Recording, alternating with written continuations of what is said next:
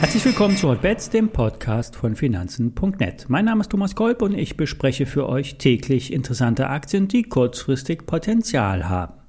Hotbets wird präsentiert von Finanzen.net Zero, dem neuen Broker von Finanzen.net. Handle komplett gebührenfrei direkt aus der Finanzen.net App oder über die Webseite finanzen.net slash zero. Den entsprechenden Link dazu setze ich auch in die Show Notes. Bevor wir mit den Aktienbesprechungen starten, der Risikohinweis. Alle nachfolgenden Informationen stellen keine Aufforderung zum Kauf oder Verkauf der betreffenden Werte dar. Bei den besprochenen Wertpapieren handelt es sich um sehr volatile Anlagemöglichkeiten mit hohem Risiko. Dies ist keine Anlageberatung und ihr handelt wie immer auf eigenes Risiko. Wir bringen heute noch einmal die Eichstron. Hier hat sich eigentlich inhaltlich von Unternehmensseite nichts Neues aufgetan. Nur der Kurs beginnt, wie erhofft und hier besprochen, der Kurs beginnt zu laufen. Eichstron ist bekannt für Trendstrecken im Chart. Im Vorjahr der Verdoppler, dann die kräftige, unbegründete Konsolidierung und nun wurde bei 15 Euro der Boden gemacht. Der Anlagebauer, der gibt sich weiterhin optimistisch. Der Halbleiter, Halbleitersektor bringt von Seiten der Produktionsanlagen den nötigen Schub. Die Chip-Produzenten müssen in Kapazitätserweiterungen investieren, unter anderem auch in Europa. Derzeit gibt es Aufträge zwischen 320 und 360 Millionen Euro. Wenn hier Weitere Bestellungen kommen, könnten im Sommer die Prognosen sogar angehoben werden. Die Deutsche Bank ist schon seit Monaten bullisch. 26 Euro ist das Kursziel. Michael Schröder, anerkannter Nebenwerteexperte, sagt, über den Sommer sollte die Eichstron weiter ansteigen, die Hochs rausnehmen und in Richtung der Analystenziele zumindest bis Jahresende laufen.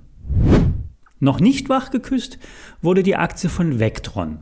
Der Anbieter von Kassensystemen ist ebenfalls ein Liebling von Michael Schröder.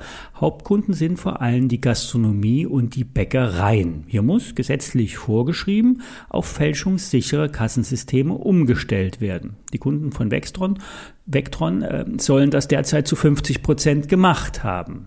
Der Schlüssel für den Erfolg liegt nach Unternehmensangaben nicht bei den Einmalabverkäufen, sondern bei wiederkehrenden Erlösen aus digitalen Serviceangeboten wie Reservierungen, Lieferdienste oder Treueprogramme.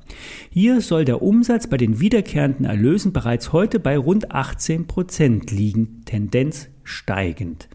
In der Zukunft könnte die Hardware sogar unentgeltlich in die Bäckerei oder ins Restaurant gestellt werden.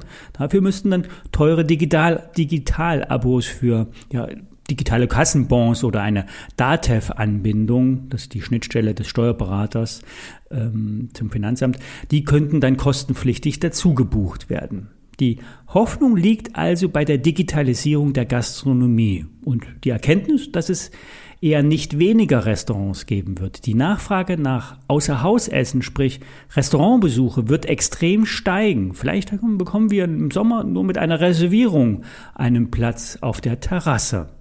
Die Gastronomie wurde zudem auch stark vom Staat unterstützt. Hier sind also finanzielle Reserven vorhanden und die Öffnungsfantasie könnte auf Vectron abstrahlen. Bei der Aktie sollten die Anleger einen Fuß in der Tür haben. Nach Schröders Meinung sollte der Wert jetzt den Ausbruch nach oben starten. Dann sollten wir die Solarbranche nicht ganz aus den Augen lassen. Jinko Solar liefert Ende Juni Zahlen. Hoffentlich kommt hier wieder etwas positiver Newsflow.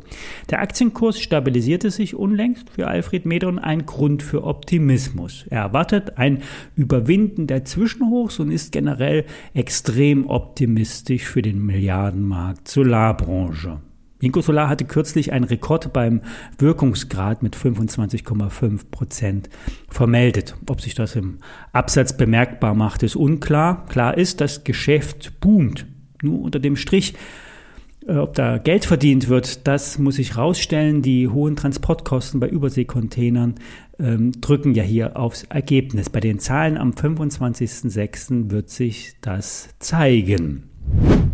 Noch bullischer ist Alfred bei der Solar Edge, die Tesla der Solarbranche, so sein Superlativ. Die amerikanische Firma baut äh, Wechselrichter.